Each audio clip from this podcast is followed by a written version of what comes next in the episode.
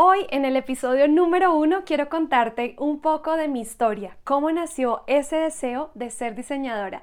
Será un episodio cargado de historias y emociones. ¿Quieres convertirte en el diseñador que sueñas? La pregunta es, ¿cómo sigo este camino si aún estoy estudiando o si de hecho nunca he estudiado? ¿Cómo vuelvo a mi gran sueño si trabajo en otra profesión? ¿Cómo desarrollo mis ideas y mi creatividad? Descubre las respuestas a estas preguntas en este podcast. Soy Laura Paez y te doy la bienvenida a Diseña con Laura. Bueno, quiero contarte mi historia desde que era una niña. Cuando era pequeña me gustaba crear vestidos con mis muñecas. Era algo que me encantaba hacer, poder coger papel o telas y empezar a hacerles vestidos a las muñecas. Veía a mi abuelita coser vestidos, de hecho ella era quien me confeccionaba los uniformes del colegio y siempre la vi coser. Y mi mamá también era muy fan de las manualidades y todavía de las manualidades, de hacer las cosas ella misma. Entonces yo las veo a ellas dos y empiezo a aprender de ellas. Un día mi abuelita me regala un par de agujas para tejer y me enseña a tejer, entonces empiezo yo de niña a hacer bufandas, bolsitos y luego mi mamá me empieza a enseñar a usar la máquina de coser. Tenía como alrededor de 8 años más o menos. Recuerdo también que mi papá me regaló un software era divino. Me acuerdo que cuando me lo regaló fue un gran regalo porque lo recibí, era una cajita rosada llena de telitas, de lo que parecían ser unas telas, de plantillas, dibujos y venían unos marcadores ahí. Y además venía un CD rosado que tú tenías que meter al computador y se te abría como un software y tú podías diseñar vestidos para la Barbie. Era genial, o sea, me encantaba eh, pasar mis tardes con ese programa de computador. También recuerdo que en una Navidad me regalaron una máquina que era, haz de cuenta, un horno en el que uno tenía unos pequeños moldecitos con muñequitas y también había vestidos y accesorios y demás. Y traía como unas tintas líquidas que tú metías ahí en esos moldecitos, luego llevabas al horno, a ese hornito especial, y podías ya tener listas tus muñequitas y yo le intercambiaba los vestidos, los pintaba de diferentes colores. Era increíble, mientras los niños tenían como, no sé si recuerdan en esta época, unos eh, hornos para hacer cosas desagradables como insectos y cosas así. Bueno, yo me la pasaba, era haciendo vestiditos, ¿no? Muñecas y vestidos.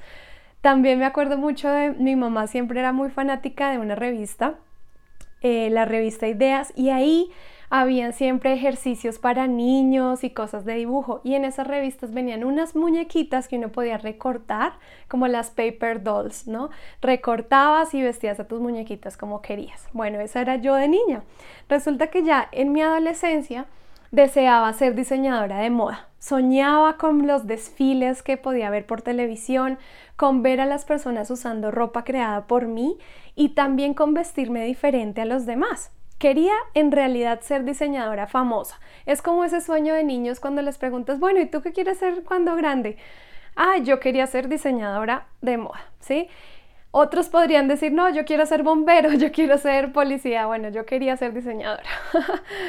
Pero el problema era que en realidad no sabía cómo, ¿no? En mi adolescencia pues no sabía bien cómo empezar, qué tenía que hacer, cómo lo debía hacer.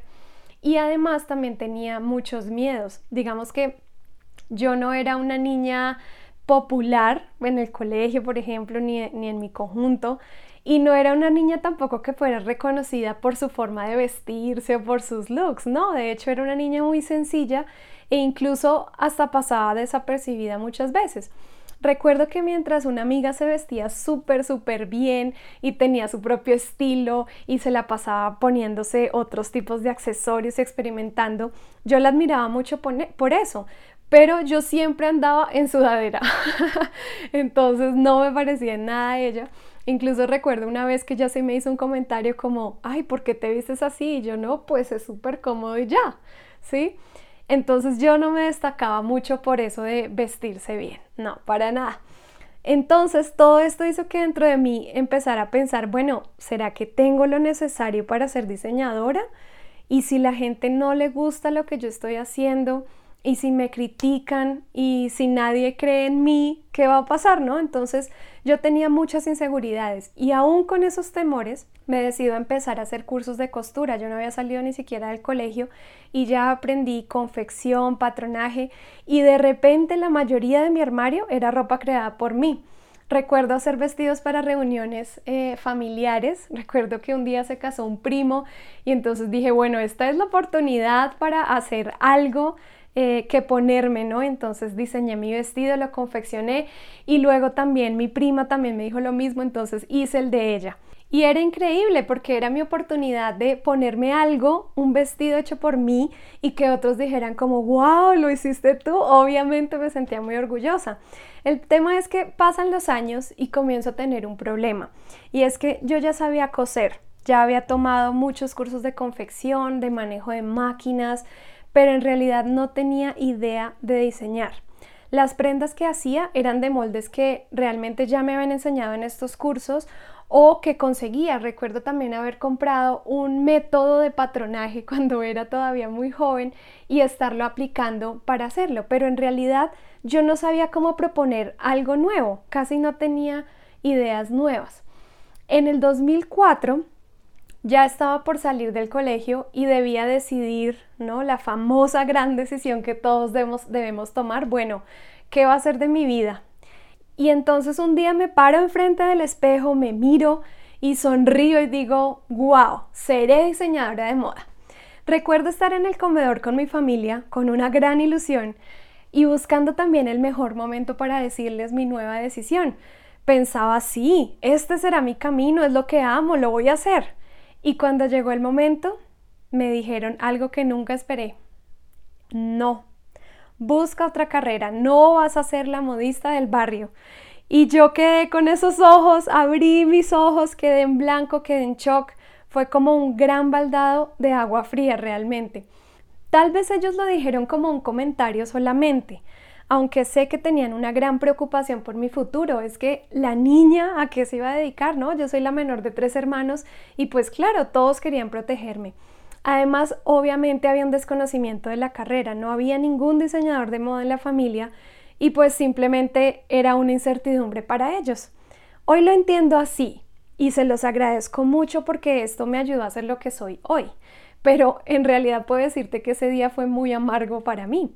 Cuando vas a salir del colegio, tú tienes como esa actitud de, wow, voy a salir del colegio, me voy a comer el mundo, voy a entrar a la universidad y te sientes como un superhéroe realmente o al menos yo sentía eso cuando estaba en once.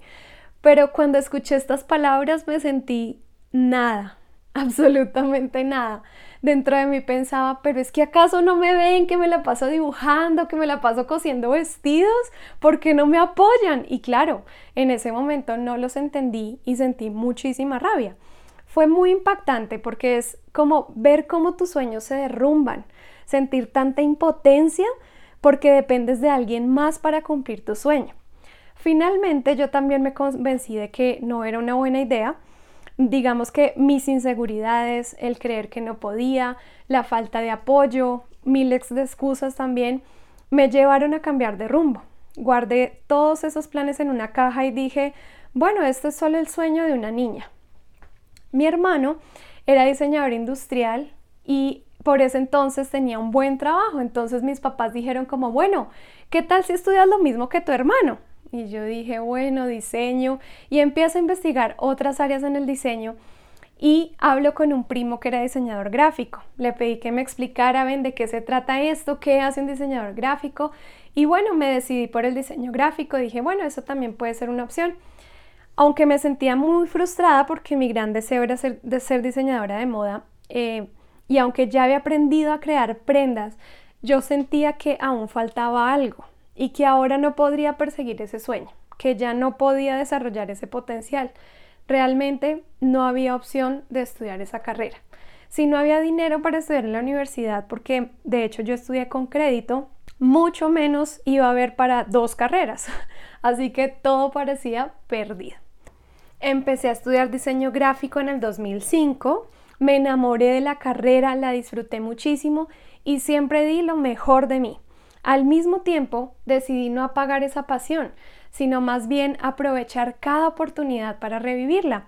De hecho, en los proyectos que tenía en la universidad, eh, siempre trataba de hablar de moda. Recuerdo que había una materia que se llamaba medios editoriales y ahí teníamos que diseñar muchos libros, revistas y demás. Y lo que yo hice fue hacer como parte de un proyecto un libro de historia de la moda con fotos de las prendas que había creado. Buscaba realmente cualquier pretexto para unir ambas disciplinas. De hecho, en las clases de historia, por ejemplo, trataba de, vincular las investigaciones, los trabajos con la historia de la moda. Sacaba tiempo para crear mi ropa y ya todos sabían que yo misma la hacía. Eso me permitía de alguna manera seguir con mi sueño. Tal vez sería un camino más largo, pero no iba a dejar que se me esfumara.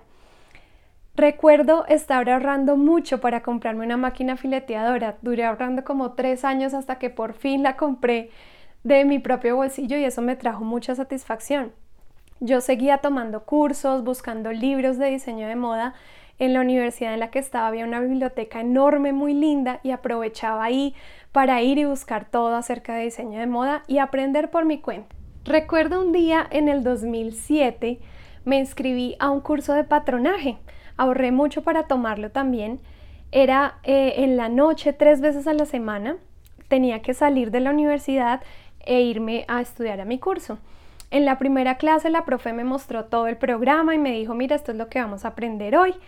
Pero ¿qué pasó? Ahí me di cuenta que lo que iba a aprender en ese curso ya lo sabía y le comenté a la profe, mira, yo ya sé hacer esto, eh, ¿qué opción tengo? Entonces ella me dijo, ah, bueno, pues podrías cambiarte a otro curso, tenemos disponible uno de ilustración de moda. Y yo dije, bueno, sí, y me cambié. Pues llegué a este curso por error, imagínate.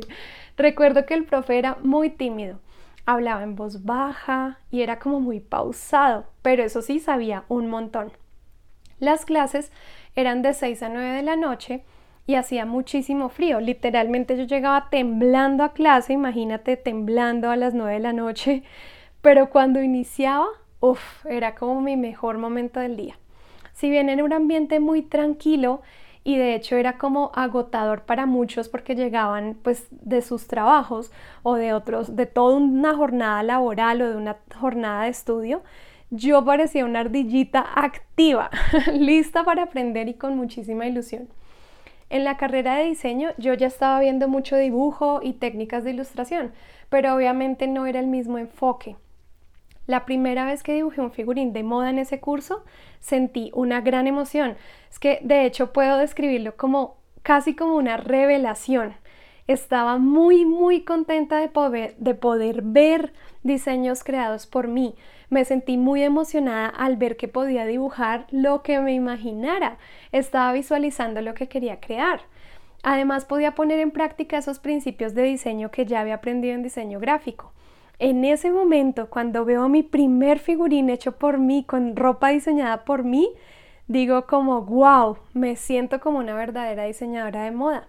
Fue ahí cuando descubrí que había dos superpoderes que debía desarrollar. El primer superpoder era el poder de imaginar y crear una idea en mi mente. Poder crear cosas en mi mente, imaginar cosas, imaginar diseños. Y el segundo superpoder poder expresarlas rápidamente en un papel, porque era la forma más rápida en la que otros podrían ver, ok, ya entiendo tu idea y sé lo que quieres hacer. Con estos dos superpoderes podría diseñar sin parar y mostrarle realmente al mundo mis diseños, lo que siempre había querido, poder visualizar mis ideas. Seguí estudiando, me gradué de diseño gráfico, comencé a trabajar desde antes de graduarme y construí mi carrera como diseñadora gráfica y también tenía un plan para seguir mi camino como diseñadora de moda. Así que me propuse, bueno, voy a aprender más, no voy a dejar que esta llama se apague, voy a trabajar y ahorrar hasta poderme pagar la carrera, voy a animarme a dibujar y a diseñar con lo que sé. De repente me enfrenté a un problema. Estaba trabajando en algo que también amaba mucho Tenía clientes, hacía medios editoriales, hacía logotipos, estaba asesorando a pequeñas empresas en el desarrollo de su marca y lo amaba. Pero mi objetivo de ser diseñadora de moda parecía esfumarse. Ya casi no confeccionaba, no diseñaba para mí porque realmente no tenía tiempo. Comenzaron a llegar retos a mi vida, viajes, nuevos proyectos, es el momento donde decido formar familia y ahora debí aprender a ser esposa. Te estoy hablando del año 2009. Entonces fue ahí cuando volví a preguntarme, bueno, ¿realmente quiero ser diseñadora de moda? ¿Será que ya es muy tarde para mí? ¿Cómo encuentro ese punto medio para desarrollar ambas disciplinas que tanto me gustan? ¿Realmente anhelo ser diseñadora de moda? Y en este punto de reflexión dije, bueno, tenía que tener claro que yo tenía mucha sed, quería saber más del tema. Siempre he sido fanática de aprender y no me canso, siempre, siempre quiero saber más. Y me di cuenta que si realmente yo quería ser diseñadora de moda, tendría que hacer sacrificios y luchar por eso. Así que me inscribí al programa de diseño de moda y comencé a estudiar. Estudiaba y trabajaba, era muy pesado, pero sentía que debía hacerlo. Al estudiar diseño de moda empezaron también otros conflictos internos. Por un lado me estaba yendo muy muy bien, estaba destacando porque yo ya sabía de diseño, de marca y tenía bastantes ventajas sobre mis compañeros. De hecho, comencé a hacer mentorías y ayudar a mis compañeros en ese sentido. Fue cuando descubrí que tenía un don para enseñar. Y es justo ahí, en el 2011, cuando nace la idea de hacer un blog para compartir lo que sabía. Por esos años conseguí otro trabajo en una casa de moda y eso me permitió ver cómo era esa experiencia de hacer moda en realidad. Aprendí muchísimo, tuve la fortuna de participar en un proyecto increíble y eso me motivó. De hecho fue el inicio para otro de mis proyectos, pero bueno, esa es otra historia que te la cuento luego. En la universidad seguí aprendiendo de patronaje, de drapeado, de confección y tuve muy buenos profes, pero varias cosas me desilusionaron no me sentía ya en un ambiente inspirador. Mis compañeros y yo estábamos como en etapas diferentes de la vida, mientras yo era profesional y trabajaba y ya estaban pensando en emprender mi propio negocio. Algunos de ellos hasta ahora salían del colegio y ni siquiera sabían qué iban a hacer de su vida. No me gustaba mucho cómo se manejaban algunos temas allí, tenía conflictos porque esperaba estimular mucho más mi creatividad y poder como diseñar sin límites, pero realmente eso no fue lo que encontré.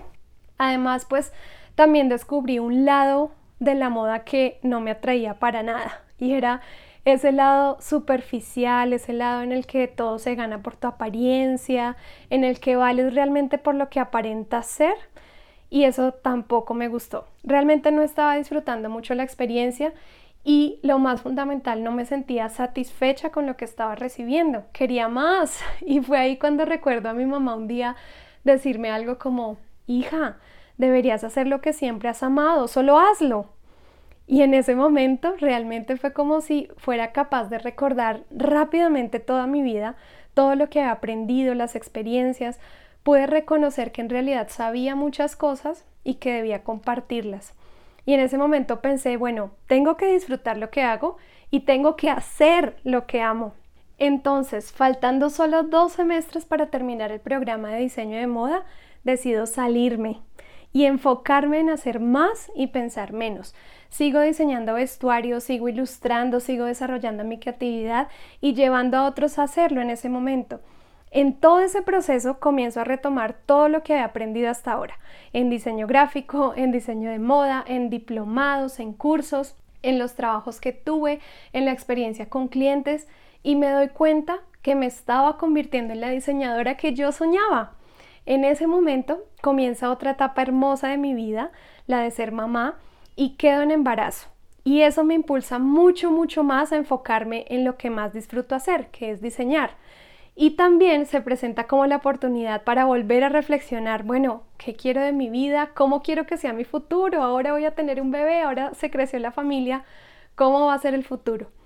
En el 2013, eh, la idea de laurapaez.com ya llevaba cocinándose un par de años.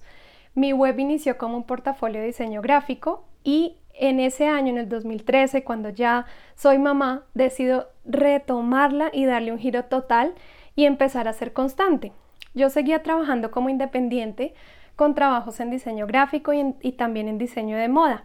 Asesoraba empresas en temas de diseño, de marca, de comunicación, de marketing y mi deseo de ser empresaria empezó a ser más y más y más fuerte cada vez.